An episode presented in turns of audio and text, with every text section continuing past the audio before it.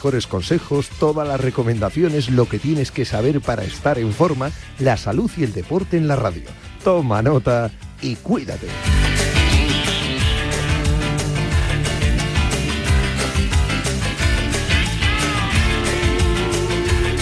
¿Qué tal? Saludos y muy buenas tardes. Bienvenidos a Cuídate, programa de salud en Radio Marca. Arrancamos nueva semana y siempre estamos a las 3 de la tarde aquí con buenas recomendaciones. Todos los lunes, ya sabéis que nos acompaña Martín Seaqueta. Hoy vuelve a estar con nosotros, así que recomiendo, como siempre nos pide él, que a eso de las tres y media, en cuanto empiece a sonar su sintonía, os activéis un poquito dentro de lo que os permita la situación en la que os encontremos ahora mismo si estás escuchando el podcast. Si estás trabajando, bueno, pues aprovecha la silla, haces unas cuantas sentadillas, eh, no sé, eh, si estás en casa, bueno, pues no estés sentado en este momento, actívate un poquito. Martín siempre nos lo dice, la acumulación de minutos de actividad al día también cuenta. Si no tienes una hora entera para hacer ejercicio, no digas, bueno, pues hoy no lo hago porque no tengo una hora, no, sumas 10 minutos de un lado, 5 de otro, y al final esa acumulación de minutos a lo largo del día suma incluso más de los que tenías previsto o más de los que utilizarías si dices, venga, voy al gimnasio una horita. Ya verás, mm, ve apuntándolo y te vas a dar cuenta. Todo con tal de alejarnos de una vida sedentaria. Bien, eh, antes de estar con Martín Siaqueta, eh, vamos a hablar de neumonía. Este fin de semana se celebra el Día Mundial de la Neumonía. Estuvimos hablando de ello, vamos a recuperar ese momento. Yo creo que es importante conocer esta enfermedad. Em, tengo que recordaros también que esta semana, como todos los martes, tenemos eh, consulta consulta en este caso de fisioterapia con Darío Vaquero, nuestro fisioterapeuta, director de la clínica Fisio Spain, fisioterapeuta de la Real Federación Española de Fútbol. Así que tenéis que consultar con Darío, nos escribís un correo electrónico a cuídate para reservar turno, para enviar vuestra consulta y si no mañana con el teléfono de directo pues os lo daremos y podéis llamar en ese mismo momento. Más cosas que os tenemos que contar que ya sabes que estamos con la vacuna de la gripe y COVID-19. De manera simultánea la puedes administrar. Para recibir este servicio en la red pública de atención primaria solo tienes que solicitar cita con el personal de enfermería. Para ello tienes varias opciones, presencialmente en tu centro de salud, llamando al teléfono donde te da la opción de coger cita en los propios kioscos ubicados en este tipo de recintos sanitarios, mediante el botón vacuna, eh, a través de la app Cita Sanitaria o en la web de la Comunidad de Madrid, que yo recomiendo a todo el mundo porque además eh, solventan muchas dudas y aclaran muchas cosas. Así que te recomiendo la web de la Comunidad de Madrid. Así que ya sabéis, estamos en plena campaña de vacunación, lo diré, de la gripe y el COVID-19. Comenzamos ya, cuídate.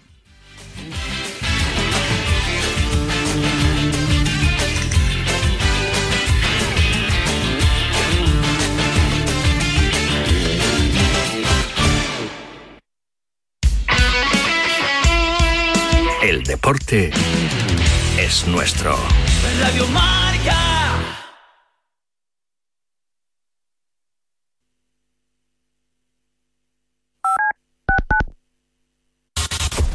Comienza Goles, el clásico de la radio deportiva, en sintonía exclusiva de Radio Marca. Ya estamos aquí. Goles es mágico. Goles es periodismo. Goles es la pura verdad. Jorge Vilda. Muy buenas noches, Parrado. Cada noche a las once y media, sintoniza con Pedro Pablo Parrado. La excelencia nocturna de la radio deportiva. Don Javier Lozano. Hola, muy buenas noches. Tony Nadal. Hola, hola, ¿qué tal? Don Diego López. Muy buenas noches y bienvenido a Goles. ¿Cómo estás, amigo? Siempre en Radio Marca. Estos goles, ya lo sabes. Ahora en marca.com puedes ver en directo en exclusiva y de forma totalmente gratuita los partidos de la Liga de Arabia Saudí. Todos los fines de semana en marca.com los partidos de Cristiano Ronaldo, Karim Benzema, Sadio Mané, N'Golo Kanté y muchas más estrellas. Recuerda, en directo en exclusiva y totalmente gratis, solo en marca.com. El coraje no es la ausencia de miedo, sino el juicio. A diario, arranca todas las mañanas en Radio Marca a las 7. Y a las 8 y cuarto, La Tribu, la mejor tertulia deportiva de la mañana, con sus gritos, su pelea, su pasión. En A Diario te enteras del tiempo, los goles, toda la actualidad del deporte, hay bromas, incendios deportivos, personajes. ¿Personajes? ¿A quién te refieres con lo de personajes? Mm, Déjalo. No acabaría la promo. Y además en A Diario aprendemos proverbios chinos. ¿Ah, sí? O raros, que no falte de nada. A Diario, con Raúl Varela y Javi Amaro. Escúchame, cáncer. He vuelto a sonreír y ahora me río de ti. La investigación está de mi lado. Cris contra el cáncer. Investigamos. Ganamos. Radio Marca se emoción. Radio Marca.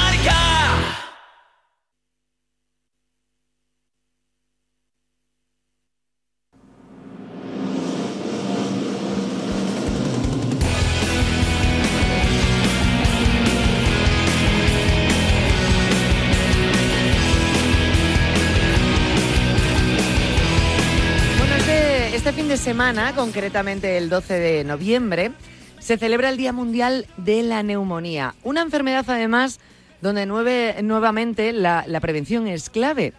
Bien, os voy a dar unos datos. Eh, es una afección, la neumonía, que en 2019 provocó 2,5 millones de muertes en todo el mundo.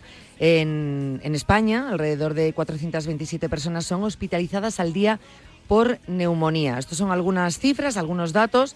Hemos hablado a nivel mundial y a nivel España, pero de, la enfermedad se desprende mucho más, ¿no?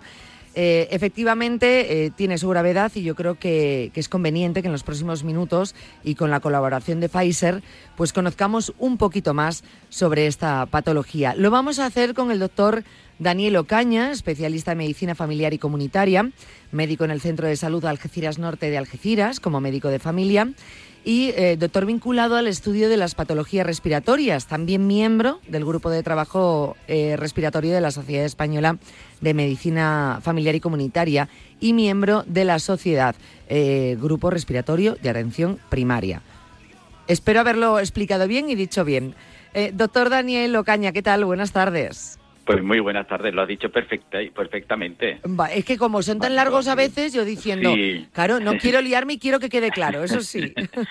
Sí, hombre, saber quién está también detrás del micrófono pues ayuda un poquito a la persona a poner en conocimiento y valor. Claro, para entenderlo, porque uno sí. como médico de familia y con una enfermedad, bueno, pues eh, tan común, está muy al día de, de sus síntomas y, y de los pacientes. Y luego, aparte, pues lo que estábamos diciendo, ¿no? Como, como parte importante de ese estudio de patologías respiratorias, porque al final la neumonía es una enfermedad respiratoria. Es una enfermedad respiratoria porque el, el árbol respiratorio es una de las principales vías de entrada de, con el medio exterior y los agentes patógenos pues lo, así lo aprovechan, ¿no? Necesitamos el intercambio de gases al nivel de nuestros pulmones para, para intercambiar el oxígeno y el CO2, el produce nuestro metabolismo, y, y necesitamos esa vía de entrada esa permeabilidad, esa puerta abierta, que respiramos 12, 15 veces por minuto, eh, y, eso lo- lo- los agentes, los, los, seres vivos, los, agentes patógenos lo saben perfectamente y, utilizan esa, esa vía de entrada. Por eso lo hace tan vulnerable. La, la infección respiratoria es la, es la más frecuente con diferencia de la que mayor carga de enfermedad provoca.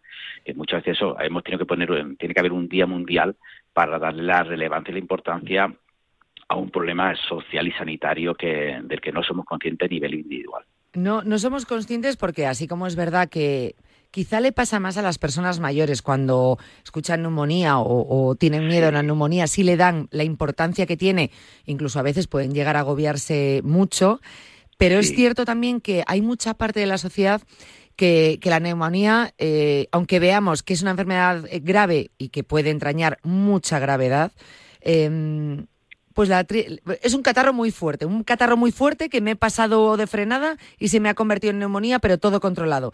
Y, y no estamos hablando tampoco de un catarro muy fuerte, o sea, no se puede banalizar una enfermedad que, repito, que, que entraña, entraña tanta, tanta gravedad.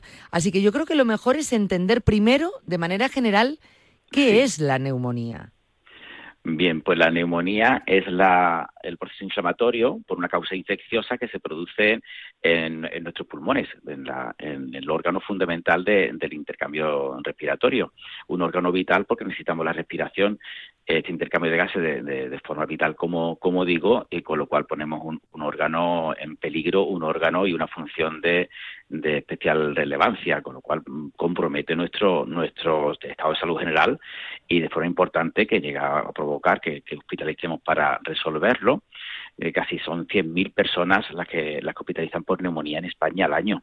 Entonces estamos hablando de una carga de enfermedad que eh, la persona, si no se lo pones así sobre, sobre la mesa se lo concifra esta contundencia, pues no, no lo percibe y que sigue siendo una de las diez primeras causas de, de fallecimiento de una enfermedad que como causa infecciosa también tiene unas medidas de prevención que conocemos, pero que también muchas veces ese, ese, compromiso va más allá incluso de nuestros pulmones, puede afectar a nivel interno, pasar a nuestra sangre, producir también una, invasión a nivel de una meningitis o de una sepsis y poner un compromiso que, ahí está, que casi un 10% de las personas que, ingresan fallecen lamentablemente.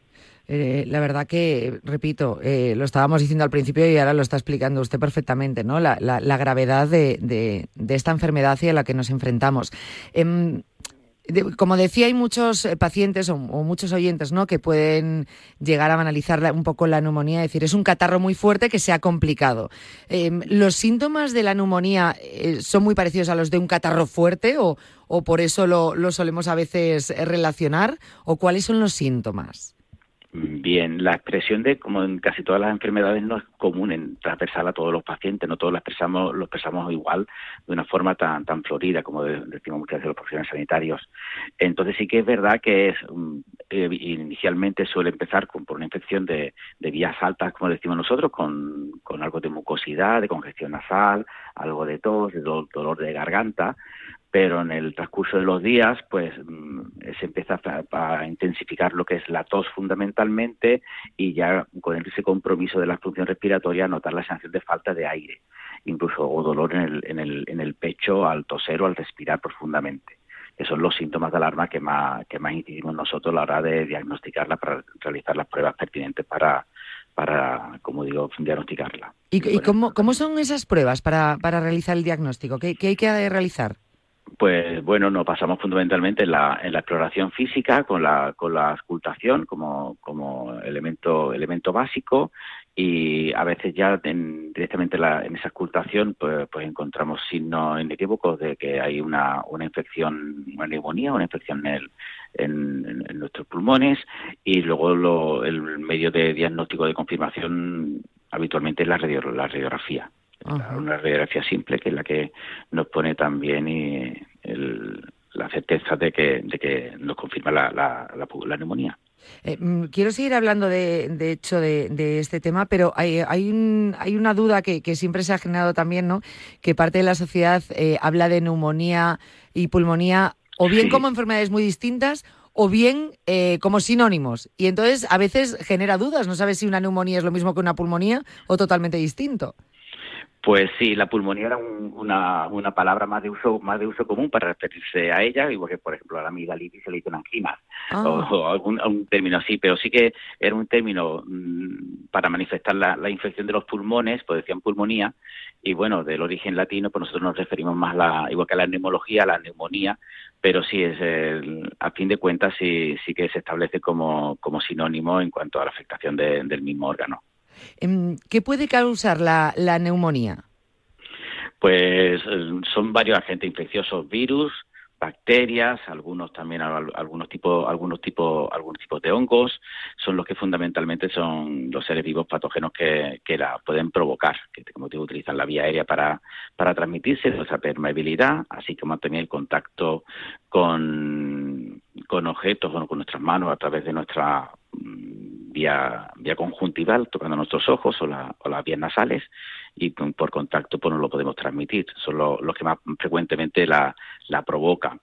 Eh, las, virales y las bacterianas van muy, muy, muy de la mano. Las virales las conocemos, por ejemplo, en el caso de la gripe, ahora muy muy de, de, máxima vigencia que es la con la COVID y también las bacterias que son muchas fundamentalmente el, el neumococo ¿Y qué hay de cierto entonces en eso que seguro que lo ha escuchado y seguro que algún paciente se lo ha dicho, ¿no? Eh, abrígate que vas a coger una neumonía, es decir, por ir poco abrigados, que haya mucha humedad o bajas temperaturas, eh, ¿una persona puede llegar a tener una neumonía o siempre tiene que haber ese, esa bacteria, ese hongo, algo que lo provoque? Eh, siempre tiene que haberlo, siempre tiene que haberlo. Para que se produzca la neumonía tiene que haberlo de, de per se el agente infeccioso que lo provoca. Es verdad que con los, cambios de temperatura se pueden dar distintas circunstancias que favorezcan la infección. Por un lado, el aire frío hace que nuestra, nuestra mucosa de, nuestra faringe, de nuestra vía, vía aérea alta, pues eh, tenga un poquito menos de, de vascularización, de, de, flujo sanguíneo y permita más fácilmente que se, que se infecte, que anide algún, algún agente infeccioso. Y luego también que con el frío sí también pasa que estamos más tiempo confinados en espacios cerrados en lugar en espacios abiertos y también lo hemos visto, como me refiero con la COVID, que al estar en más personas y más tiempo y en un espacio más cerrado, pues hace más fácil la transmisión entre unos y otros. Vale, pero no solamente por el hecho de decir, oye, abrígate, ponte la bufanda que vas a coger una neumonía. solamente no, sino como digo, en países nórdicos no habría, no habría niños, no, no habría personas. Esto, viene, esto viene a ser como cuando te decían bebete el zumo rápido que se le van las vitaminas, pues esto es un poco así, ¿no? Poco. Es verdad que había ese conocimiento de base que también los meses fríos los que muchos de estos de estas infecciones son estacionales, o sea, por ejemplo con la gripe eh, y otros, ¿no? Que son más frecuentes en los meses de invierno, entonces sí que es más fácil que son los meses fríos, porque se asocian las bajas temperaturas con, la circulación de, de, estos, de estos agentes. Y quiero hablar por un lado de factores de riesgo eh, que pueda tener una persona para contraer esta enfermedad, pero por otro lado también em, eh, ¿qué, personas son más propensas a tenerlas. Bien por tener esos factores de riesgo o bien porque tengan estudiado unos, unos rangos de edad, por ejemplo, pues eh, las personas en edad más avanzada, no sé. Pues mira, va a depender muchísimo tanto del agente infeccioso como de lo que llamamos el huésped, la persona, la persona de la que estamos hablando. No todos somos iguales y nuestro comportamiento frente a la enfermedad infecciosa pues, tampoco es el mismo. Fundamentalmente, el desarrollo de nuestro sistema inmunitario, de nuestras defensas, influyen, como en casi todos los órganos, la edad, el niño por, por falta de madurez del sistema inmunitario, digo que su aparato locomotor o el habla o otras funciones no están lo suficientemente desarrolladas y al no tener un sistema inmunitario lo suficientemente desarrollado, pues lo hace más vulnerable a sufrir una enfermedad infecciosa y que a esta se complique. Por eso tengo muy clara la prevención en, la, en este tipo, en esta población, en este franja de edad. La otra, no tan conocida, es la edad.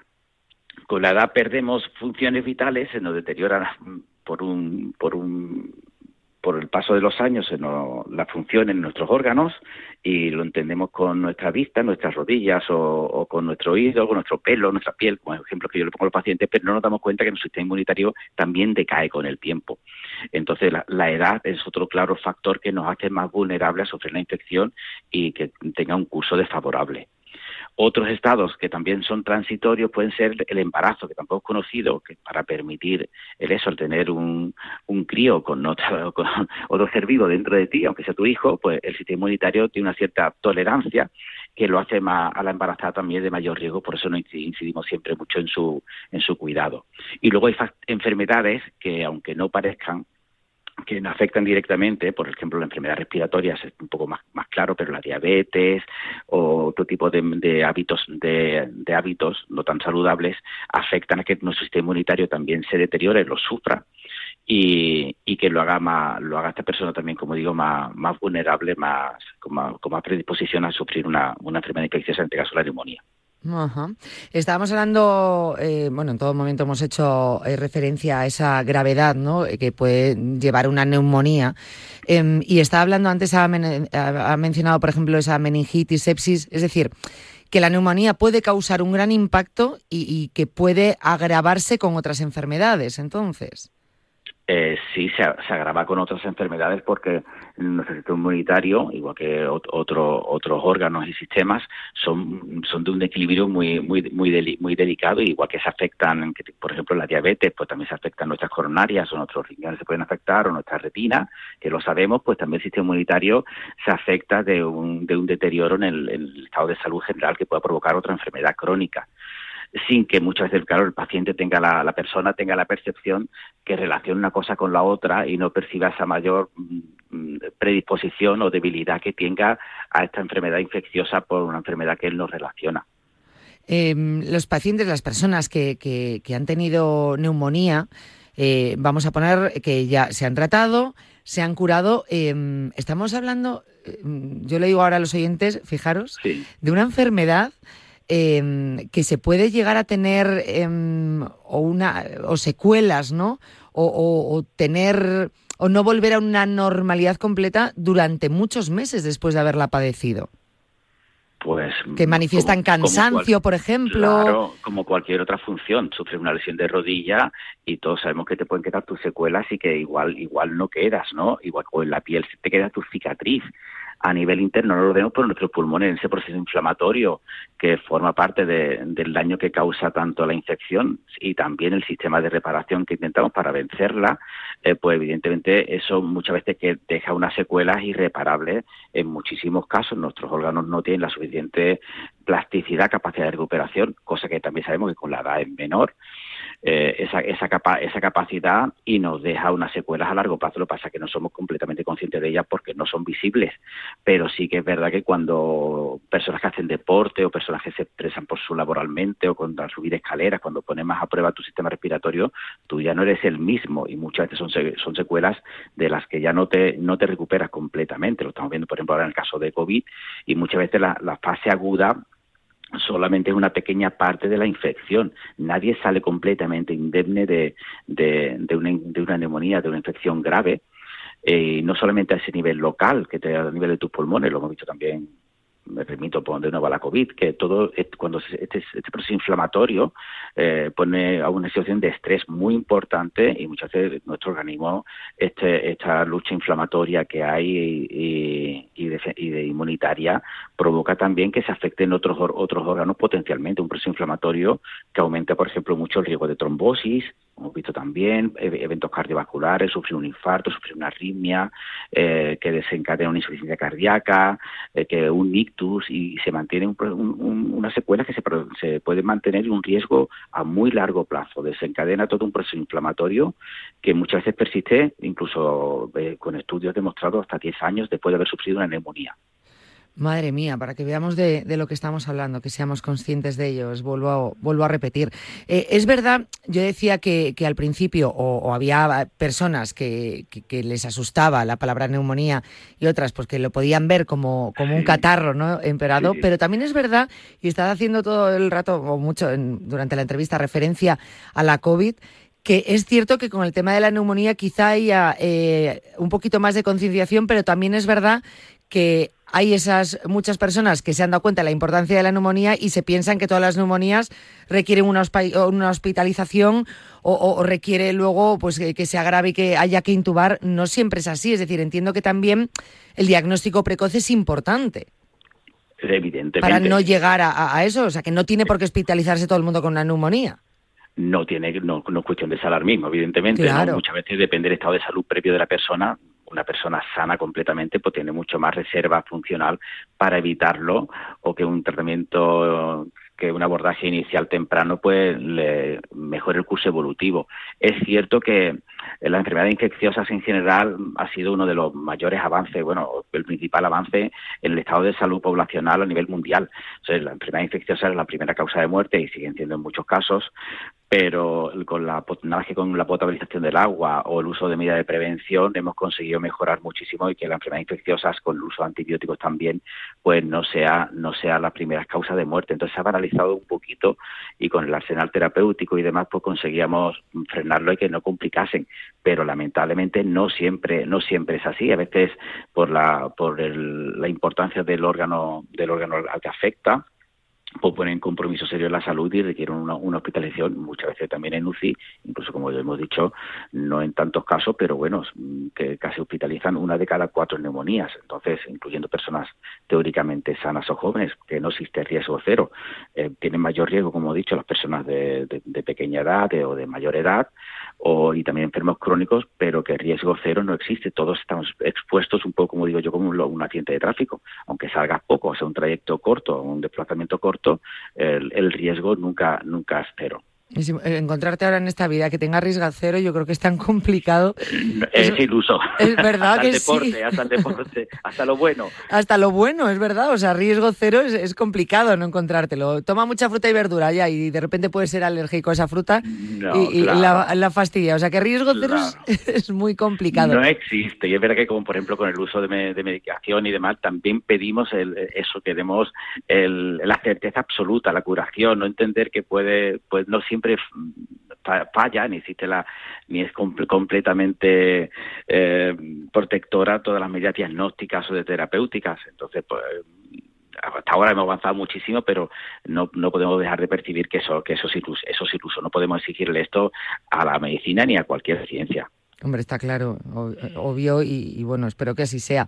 Em, obviamente, hablando de este tema, eh, hemos dejado claro que, como muchas enfermedades, el diagnóstico precoz es muy, muy importante, pero también me lleva a una de las cosas que ha comentado, eh, que era, bueno, que una persona que, que, esté sana, que, que, tenga unos hábitos saludables, bueno, pues también ayuda mucho a afrontar o enfrentarse a esta enfermedad, con lo cual se puede prevenir de algún modo, podemos cuidarnos. Eh, entiendo que habrá eh, algunos eh, consejos de autocuidado para poder trabajar esa, esa prevención de la neumonía.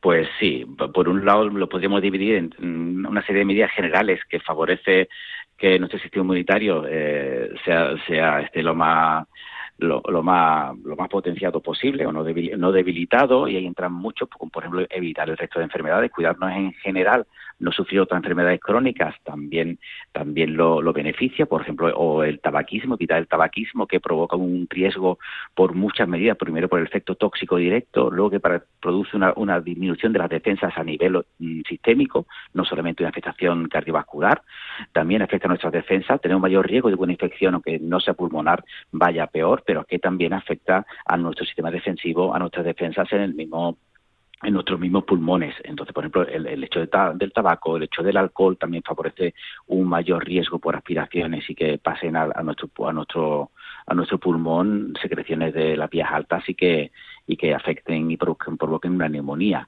El otros otras medidas generales, pues como digo, cuidarse en salud todo lo posible, evitar la enfermedad y cuidarse, por ejemplo, con la actividad física. La actividad física mejora mucho nuestro sistema inmunitario y consigue y consigue que fortalecerlo en una en una gran medida. Nutricionalmente también tener no tener ningún déficit nutricional y, y comer lo más saludablemente posible también como cualquier otro a nivel otro otro otro sistema pues también hace que nuestras defensas estén este, lo más fortalecidas posibles, posible, y luego también tenemos unas medidas más locales de prevención, que la hemos conocido también ahora con la situación de pandemia, que es pues cuando se está enfermo el uso de mascarilla, cuando se está con otras personas enfermas, pues también su uso, el distanciamiento social, el quedarte en casa, el evitar el, el contacto con, con, nuestras manos con, con objetos posiblemente contaminados o con, o con tocar nuestra, nuestra nuestras mucosas, el, lavado de manos, el uso de guantes en determinadas circunstancias por profesionales o alguna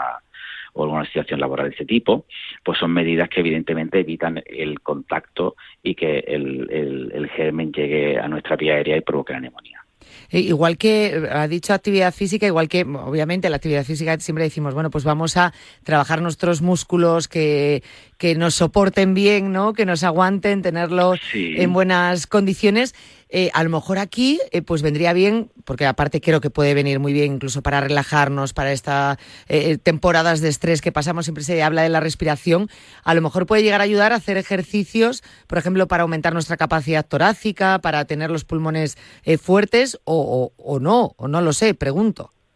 Bueno, el ejercicio desde el aeróbico mm, simplemente ya no mejora nuestra nuestra nuestra capacidad funcional, nuestra, nuestra, capacidad física.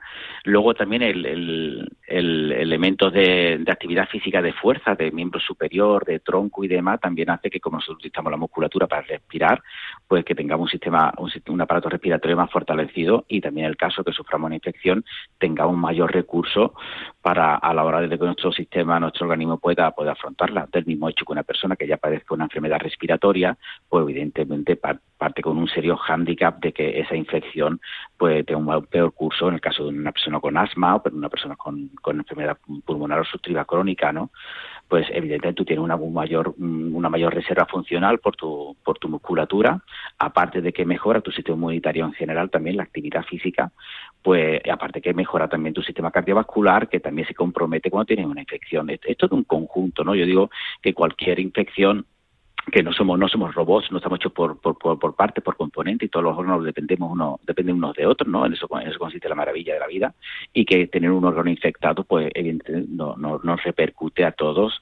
Y yo intentando siempre poner símiles cercanos para mis pacientes, pues le digo, por ejemplo, que es como la guerra de Ucrania, que está a miles miles de kilómetros, pero esto nos afecta a todos, vivimos en un mundo global, nuestro cuerpo es nuestra casa. Y una infección de este tipo tanto para malo o para bien cuando te cuidas, cuando dejas de fumar, cuando haces actividad física, cuando te cuidas nutrición o tienes medidas de, razonables de cuidado en cuanto a distanciamiento social, pues evidentemente tiene una repercusión tanto lo positivo como, lo negativo. Bueno, pues yo creo que eh, para nuestros oyentes ha quedado lo suficientemente claro de la importancia de, de esta enfermedad, de no banalizar, como decíamos, hablando de un catarro fuerte, eh, y por supuesto, pues en cuanto tengamos esos primeros síntomas o ante la duda, pues consultar a nuestro médico y, si, bueno, pues al final eh, con esa exploración se ve que puede ser sospechoso de tener una neumonía, pues poner ese tratamiento a tiempo pero, pero vamos, que desde luego el diagnóstico precoz es importantísimo a la hora de, enfrentarse a esta enfermedad y que mientras tanto, que no la tengamos nunca, pero mientras tanto y estamos sanos, pues que preparemos nuestro cuerpo ya no solo para la neumonía, sino para todas las enfermedades. O sea, que, este, estemos, ese escudo que tenemos, ¿verdad, doctor? Que lo estemos vigilando cada día, que no quede obsoleto ni caduco.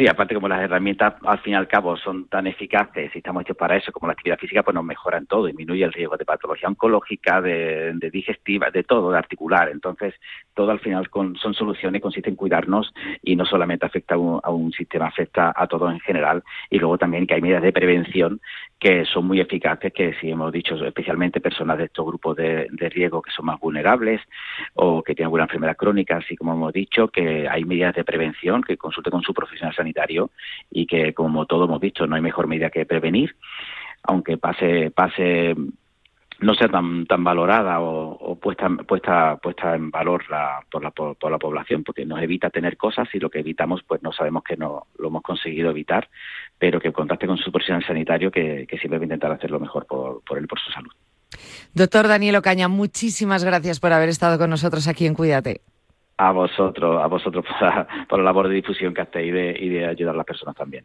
Gracias, un abrazo muy fuerte. Hasta luego. A ese dolor de espalda que no te deja hacer deporte o a ese dolor de cabeza que te hace difícil trabajar, ni agua. Ibudol, el primer ibuprofeno bebible en stick pack para aliviar el dolor. También Ibudol en comprimidos. Adultos y niños a partir de 12 años. Al dolor, Ibudol. Tenía que ser de Kern Pharma. Lea las instrucciones de este medicamento y consulte al farmacéutico. Desde el 16 de octubre, protégete doblemente de la gripe y el COVID. Si tienes más de 60 años, perteneces a algún grupo de riesgo, eres personal sanitario o sociosanitario, pide cita en tu centro de salud o punto de vacunación. En la web de la Comunidad de Madrid encontrarás más información del plan de vacunación frente a la gripe y el COVID. Comunidad de Madrid. Las apuestas de goles llegan a Radio Marca. A la una de la madrugada llega Javi Amaro y las apuestas de goles a la sintonía de Radio Marca. 30 minutos de actualidad deportiva, consejos claves y análisis para apostar con responsabilidad y la mejor información de la mano de los mejores analistas. ¡Ven! ¡Métete debajo de mi paraguas! Siempre hay alguien que cuida de ti.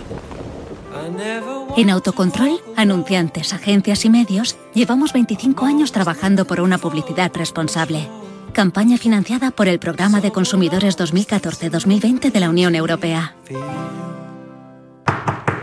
Hola Fernando, ¿me podrías ayudar con el texto de una cuña? Por supuesto, Mateo. ¿Cómo te gustaría empezar? Hola a todos. Os acordaréis que hace 10 años me diagnosticaron un cáncer infantil nada más nacer. Mm, eso está bien. Eh, eh, ¿Qué más añadimos? Por eso te pedimos que este año te apuntes a la carrera medulaparamateo.com. Tomo nota, apúntate en carrera medulaparamateo.com.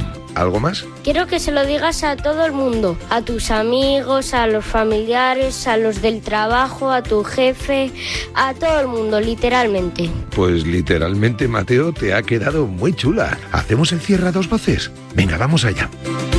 Apúntate en carreramédulaparamateo.com.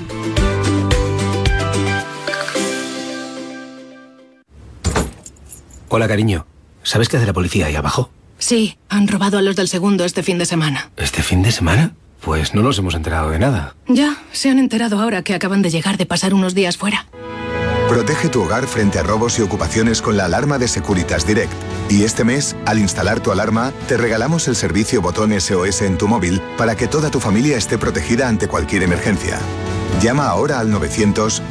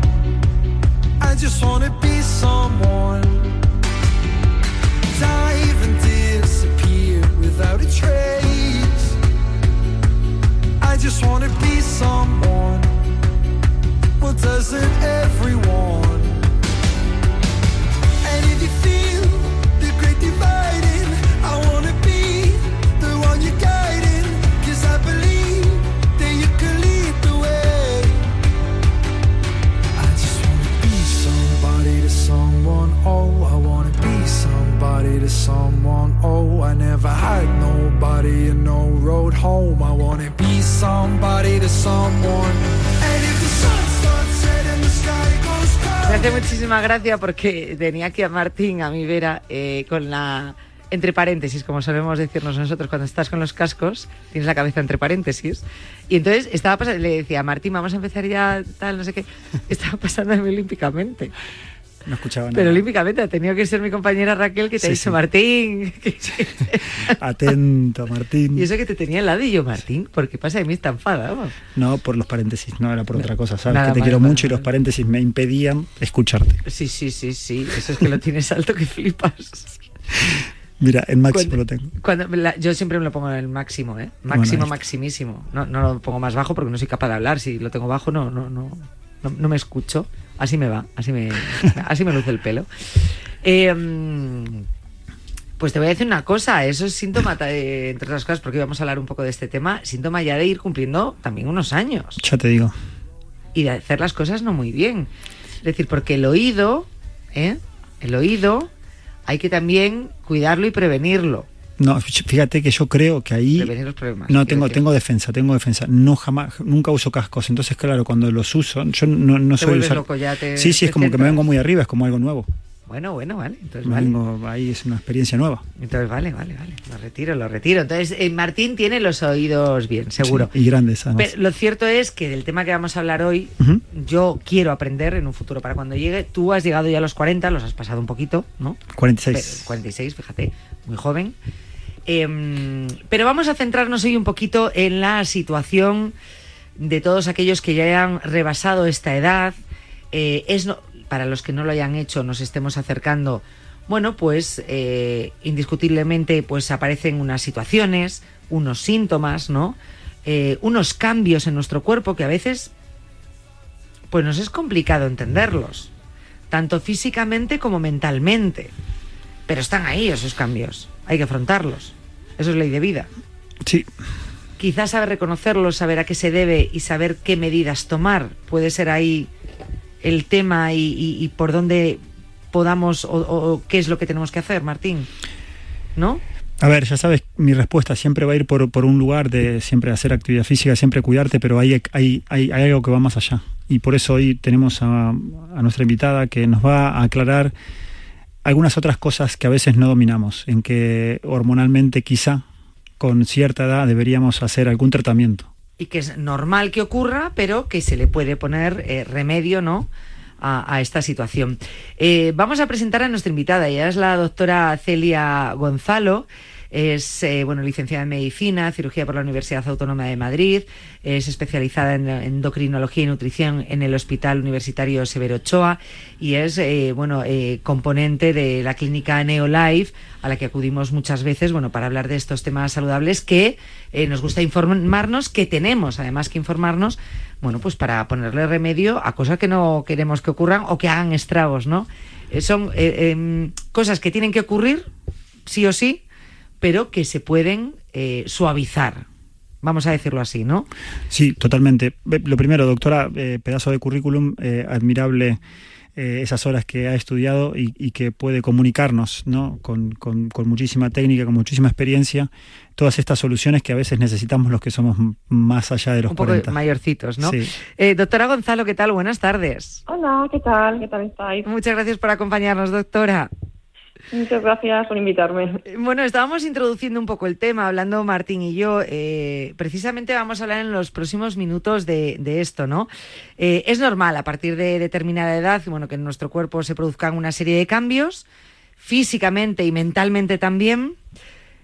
A veces nos cuesta entenderlos, que tiene que ser así, y lo que no sabemos es que podemos hacer algo para que esos cambios no nos afecten tanto. ¿Puede ser este el, resumen o la manera mejor explicada de lo que nos ocurre a todo el común de los mortales? Sí, exactamente. Pues lo que ocurre es que con el tiempo vamos a eh, pues padecer un deterioro de las funciones fisiológicas del organismo, es lo que llamamos el envejecimiento. Este, desgraciadamente, empieza a los 30 años y se hace más evidente a los 35 y a los 40 ya la gente empieza a referir ciertas alteraciones concretas como el cansancio, una peor recuperación tras la práctica deportiva, incluso eh, pues se quejan de un menor apetito sexual, pues sí, son cosas que ocurren con el tiempo y con ese envejecimiento. Existen diversos mecanismos que explican ese envejecimiento, son los denominados hallmarks of aging y pues entre ellos yo creo que a más de uno le sonarán el estrés oxidativo, el acortamiento de los, de los telómeros. Y yo creo que es importante también resaltar que no todos envejecemos igual ni a la misma velocidad, pero podemos hacer cosas. Eso, eso, eso, eso es importante, que podemos hacer cosas. Eh, últimamente, además, estamos hablando mucho de este tema, del envejecimiento. Es una cosa que, como decíamos, hay que darle esa normalidad, saber que nos va a pasar a todos, pero aún sabiéndolo, aún reconociendo que hay síntomas que, que van a pasar sí o sí, cuando nos vienen nos sorprendemos, nos enfadamos y sobre todo a lo mejor no acudimos para ponerle ese remedio si tanto nos está afectando. Claro, yo creo que hay dos miradas en la sociedad. Es decir, pensar que el envejecimiento pues es algo natural y que tenemos que aceptar, un poco como rendirse a ese envejecimiento. Y mm, otra forma de afrontarlo es decir, bueno, hay cosas que se van deteriorando, pero yo puedo poner cierto remedio. ¿Qué puedo hacer? Porque quiero un envejecimiento, lo que llamamos nosotros, saludable, evitar enfermedades. Em, como es habitual, voy a citar las tres medidas de base pero hay muchas más, evitar los tóxicos, hacer ejercicio físico y llevar una dieta saludable, eh, bien amable con nuestra microbiota, eso sería un poco la base. Pero eh, en personas que hacen todo esto de forma eh, perfecta, em, pues necesitan algo más y es lo que nosotros llamamos la, optimización hormonal, porque eso va a permitir una sinergia eh, y, eh, justamente y el que estos hábitos sean rentables. Entonces, eh, ¿a qué me refiero? Pues es el concepto de ir reponiendo hormonas que van cayendo con el paso del tiempo. Estas hormonas son importantes para el sueño, para el mantenimiento muscular, para el mantenimiento óseo, para el estado de ánimo, para la salud cardiovascular, para disminuir nuestro riesgo incluso de cáncer y para que perder menos neuronas. Es decir, la mujer cuando entra en menopausia va a perder muchísima materia gris y mucha gente no lo sabe. Y, y luego, pues bueno, ese deseo sexual hipoactivo también es bastante común, mucha gente se siente culpable, pero es por esa pérdida hormonal. Eh, doctora, yo comparto 100% lo que estás diciendo, además porque lo he probado, ¿no? Eh, yo cuando me encuentro en esta situación de que, en la cual estoy bien físicamente porque me cuido muchísimo, además eh, a nivel sobrepeso mm, tengo un kilo de alegría nada más, o sea, estoy bastante bien con mi peso y sin embargo notaba que en mi juventud lo podía, lo podía todo, eh, nunca jamás me desviaba en conseguir todo lo que quería, Pero sin embargo sí es cierto que la edad me, me- me fue llevando a un punto hasta que me enojaba conmigo mismo. ¿Cómo puede ser que una persona que se cuide, que haga deporte, que se cuide con la alimentación eh, prácticamente al 100%, que además duerma bastante bien? O sea, yo lo considero que lo tenía casi todo y más por, por la profesión que tengo y porque me gusta. Eh, mis hobbies eran eh, relacionados con todo esto y mi trabajo también. Entonces digo, ¿cómo puede ser? Y sin embargo, eh, me cruzo con ustedes eh, mm, y hacen una serie de cosas que hoy con mis cuare- 46 años me, me esté sintiendo, y me cuesta decirlo, ¿no? Pero me siento mejor que nunca. Me siento muy bien. Creo que, que- que hicieron eh, una regulación hormonal eh, muy interesante para una persona que quizá no lo necesitaba como pueden necesitarlo otras. Y ahí no quiero eh, sacar aquí la cabeza alta y creerme nada, ¿no? Pero, pero sí es cierto que yo lo hacía, lo hacía todo para cuidarme, pero ahora estoy en un punto más óptimo. Así que, que todo lo que estás diciendo lo comparto y doy fe de que me encuentre mejor. Sí, pues efectivamente es eso, es decir, gente, tenemos eso, dos perfiles, tal vez personas que han abandonado un poquito su salud, pero tenemos el otro perfil donde justamente personas que eh, mantienen una buena higiene del sueño, eh, hacen deporte incluso casi de forma profesional, dice, pero aquí está, está, está fallando algo, ¿qué, ¿qué pasa? Y claro, es algo que pues ya necesitamos una ayuda externa, y es lo que llamamos nosotros la, la terapia hormonal bioidéntica eh, es volver a poner en niveles adecuados las hormonas que hemos perdido. No estamos hablando de drogas de abuso, que muchas veces en el deporte se han utilizado, eh, esos típicos ciclos donde ponemos una hormona y al final sube demasiado, tenemos que bloquearla con otra a veces utilizando pues eh, anabolizantes con riesgo de patologías hepáticas. No, nosotros queremos algo seguro, volver a poner nuestras hormonas en un nivel de una persona joven para que todos nuestros sistemas fu- funcionen bien, porque eh, yo pienso que es mucho mejor cuidar el hueso desde una testosterona que está cumpliendo su función, de un estradiol que está también funcionando, que empezar a utilizar otros fármacos que me vayan a producir, por ejemplo, no sé, una necrosis de mandíbula, por ejemplo. Em, sí, entonces es un poco nuestra, nuestra visión. Podríamos ponerlo en edad. Yo, mm, me- más o menos, eh, cuando hablaba con, con- con mi doctor, eh, me dijo más o menos que me iba a sentir como a los 29 años. Y así me siento. Entonces, podríamos ponerlo más o menos en edad cuando una persona hace un tratamiento eh, anti-aging. ¿Cuánto, ¿Cuánto puede llegar a rejuvenecer? ¿Cuánto tiempo? Eh, ¿Cuánto tiempo? Es decir, que, que, mm, ¿cuántos años se quitarían encima? Sí, ma- ma- algo así. Estoy tratando de decir que más o menos yo con mis 46 me dijeron, te, te vas a sentir Sí. como a los 29. Entonces Eso digo, uy, eso es como diez y tantos años eh, me van a quitar. Y me dijeron, sí, te vamos a sentir, sen- sentir mucho mejor, tu sexualidad va a aumentar, eh, tu mente va a estar más fina y tu energía eh, sin duda que también. Entonces, en, en- en ese proceso yo lo viví, ese proceso lo experimenté y es así. Y sí es cierto que si me comparo con alguna edad, me comparo con una edad mucho más joven. Y quizá pueden ser 29, pueden ser 30, pueden ser 28, eso me da exactamente igual. Pero para que la gente se dé una idea de que un tratamiento puede llevar, llevarle a sentirse quizá eh, mm, 15 años eh, más joven. Fácilmente, fácilmente, porque lo que queremos nosotros es poner, eh, buscar niveles hormonales seguros, lo que decíamos, es decir, no, no es un, un abuso, sino poner nivel, eh, niveles hormonales de una persona, por ejemplo, de 25 años. Eso es lo que eh, buscamos y nos gusta. Hace poco, así como anécdota, en una paciente de 50 años con terapia hormonal para la menopausia, eh, me comenta y dice, es que me, me siento como si tuviese 30 años. Y dice, de lo bien que estoy.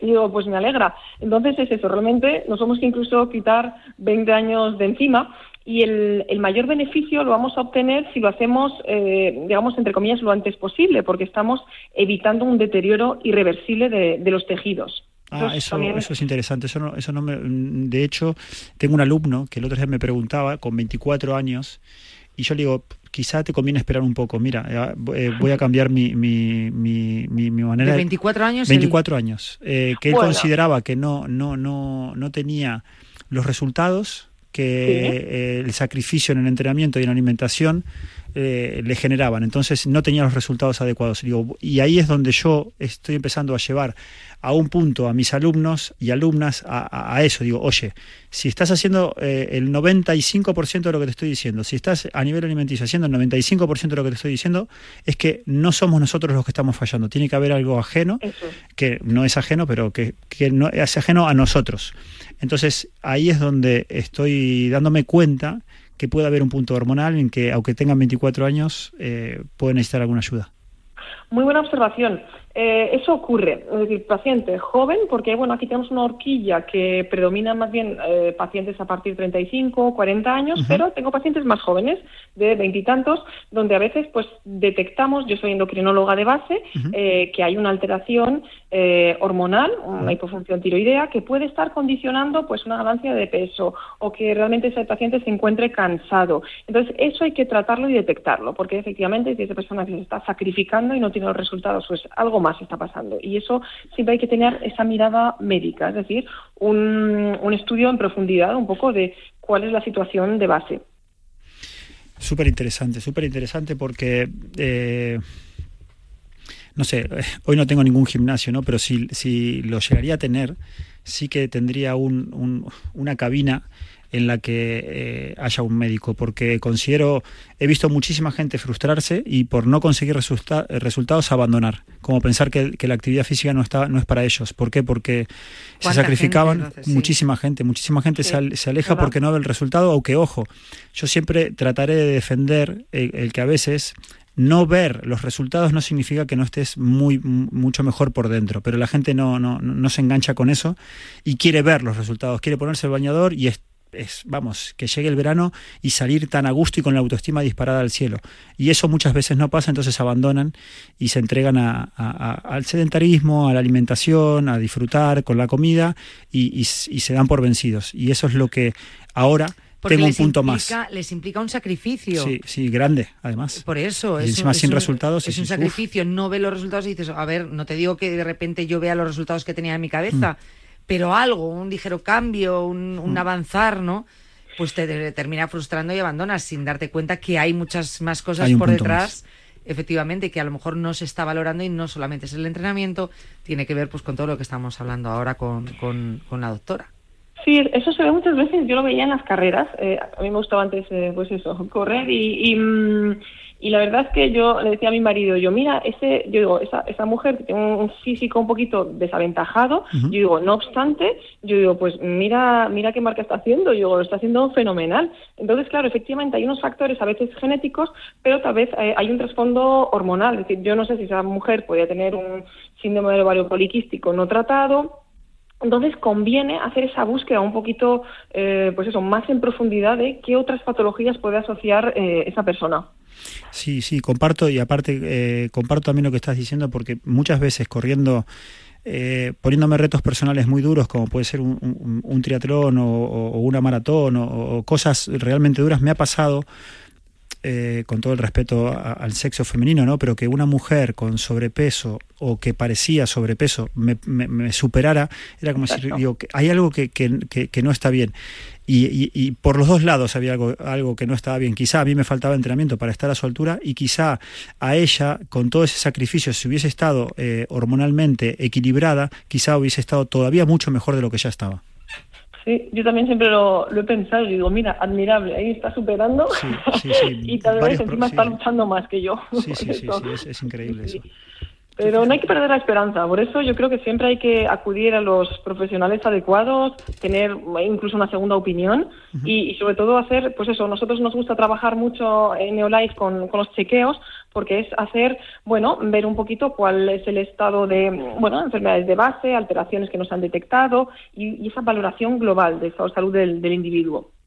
Sí, sí, sí, me, me- me parece una excelente manera de encararlo. O claro. sea, eh, a todo lo que nos enfrentemos, eh, que siempre sea eh, de una manera individualizada, que siempre sea con un especialista que, que vaya a nuestro caso, a lo que necesitamos y donde hay- realmente ahí sí que obtendremos esos beneficios tan, tan buscados y tan ansiados. No pensar que por cambiar una cosa que nosotros digamos que es sano, que es lo que hay que hacer, y tiras por ahí y dices, solamente con hacer ejercicio pienso que voy a cambiar todo y voy a obtener los resultados que quiero. Bueno, pues no, hay muchísimos eh, em, más, más incógnitas que hay que, que, que sí. develar para poder diagnosticar y para poder tratar. Y en este caso, cuando hablamos, bueno, pues, pues de esto, de, de esto ¿no? Que, que- que tanto preocupa a las personas que van cumpliendo esa edad, bueno, pues mucho, con más razón. Martín, sí me decías. No, no, que quería hacer una pregunta más, doctora. Cuando una persona hace un tratamiento de, de anti-aging, ¿este tratamiento dura a lo largo de la vida o, o es una filosofía de vida que se da a adoptar y hacer un tratamiento durante eh, toda tu vida? Pues es para toda la vida, porque mm, es el símil, el mejor símil es un hipotiroidismo donde alguien se queda ya sin fabricar sus hormonas tiroideas, va a necesitar hormonas tiroideas para seguir viviendo, Claro. porque bueno, eso sí que mata rápido.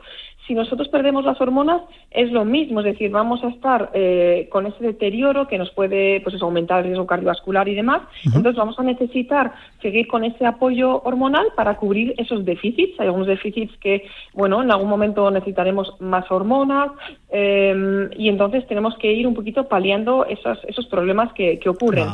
Y, y bueno, lo que decía, la ventana de oportunidad, es decir, cuanto antes eh, detectemos que hay un, algún déficit hormonal, eh, ocuparnos de ello, pero se puede empezar a cualquier edad. Es decir, si queremos eh, ver cómo estamos a los eh, 70 años, 80 años, 90 incluso, tengo varios nonagenarios, eh, pues cualquier momento es bueno para empezar a, a cuidarse e incluso a reponer ciertas hormonas. Lo haremos con cuidado y siempre con la máxima vigilancia. Y, y sí, cualquier edad, a cualquier edad se puede hacer y lo suyo es mantener en el tiempo. Muchas gracias, doctora, por mi parte ya. Lo importante también lo que ha dicho, ¿no? Que a cualquier edad, y a mí me da igual a la edad que se vaya, es tener esa ilusión, esas ganas Eso es. y, y- y poder mejorarlo. Eh, doctora eh, Celia Gonzalo, muchísimas gracias por haber estado con nosotros. Un placer, muchas gracias. Gracias de corazón, la doctora Celia Gonzalo de Neolife. Y bueno, pues eh, hablando de algo, como decíamos al principio, que nos va a llegar a todos, ¿eh? Pues, sí, que sepamos verlo, que sepamos entenderlo, que es normal, pero que si queremos también podemos revertirlo. Que eso también es muy importante, oye, ese, ese punto positivo. Puede cumplir años, pues no trae nada bueno. ¿No? Pues yo, O sea, no, quiero decir, uy, qué catastrofista me he puesto. Sí, cumplir no. años está muy bien, pero... pero que obviamente que nos hacemos mayores, Sí, que el tiempo sí. pasa.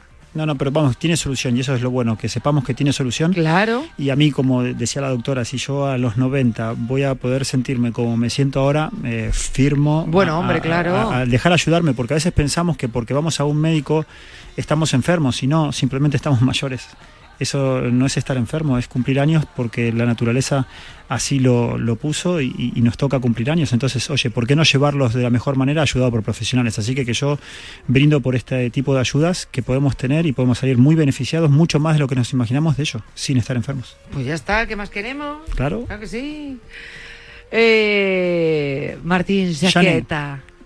El lunes que viene vengo. El lunes, ya sabes. El lunes que viene me invites o no, yo estoy acá. Que no te tengo que invitar, que me tienes que invitar tú a mí. Ya lo sé, ya lo sé. Que me tienes que invitar tú a mí y a todos. A estar en esta tu casa, en esta tu salita. Eh, Esta es mi salita. En me siento muy a gusto aquí, la verdad. eh. La verdad que, que es eh, genial trabajar con gente que, no sé, que te arropa, que ¿Has te genera calidad. Sí, Sí, es que somos muy familiares sí, aquí. sí, sí, es cierto. Somos como una pequeña comunidad donde nos llevamos bien. ¿Tú has visto la que se avecina? ¿O aquí no hay quien viva? Esto es muy Somos como parecido. un poco aquí no hay quien viva. Es Es, decir, todos en comunidad, todo muy familia, nos llevamos muy bien, pero a ver qué me ha hecho la del segundo A, me cago en el del tercero B. Eso es un poco lo que pasa aquí. ¿Sí o no, Raquel? Vivimos en el mismo edificio, pero ojo, ¿eh? Pero ojo, la convivencia. Ojo, ¿eh? Pero la bueno, convivencia. si no estarían, los echaríamos de menos. Hombre, eso a la sí, del tercero eso y también. segundo. Para darnos cuenta, ¿no? De lo bueno que tiene la vida, en plan. No, hoy de verdad qué catastrofista me estoy volviendo. Las hormonas. Las hormonas, tú. Las te, toca, te hormonas. toca ir a ver a la doctora. Me toca, me toca. Ahí, doctora Gonzalo, espéreme que, que, que, Que voy. que nada voy. Gracias, Jane. Gracias, Martín. Gracias a todos, a Gracias a, todos vosotros por estar al otro lado. Nos vemos mañana. Adiós. Más y mejor. Aquí en Cuídate. Adiós, adiós, adiós.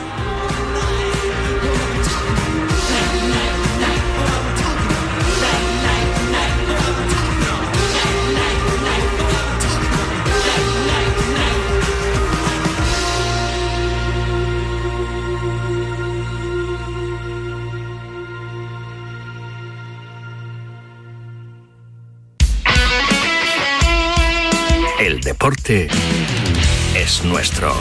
Radio Marca.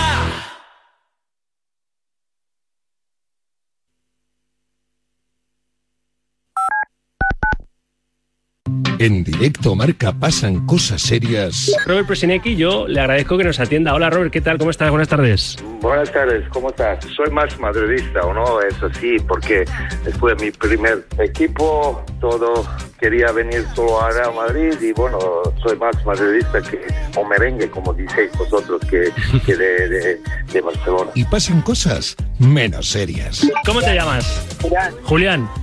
¿Y tu apellido? No te lo puedo decir, tendría que matarte. Raboso. ¿Que eres famoso? Julián Raboso, Raboso. Ah. He entendido que eras famoso, que no me podía decir el apellido. Raboso, bueno, pues es tu apellido. ¿Qué vas a hacer, chico? ¿Qué culpa tiene tu padre? En Radio Marca, Directo Marca con Rafa Sauquillo. Si lo que te separa del universo digital de tus hijos son puertas que todavía están cerradas, ¿cuántas estás abriendo? El universo digital de tus hijos e hijas es todo un mundo. Más puertas abres, más lo entiendes. Descubre cómo en FAD.es. Es una, una oportunidad más para demostrar al mundo eh, de que estamos hechas las mujeres. Es campeona olímpica, Sandra Sánchez. Madre mía, todavía no me lo puedo creer.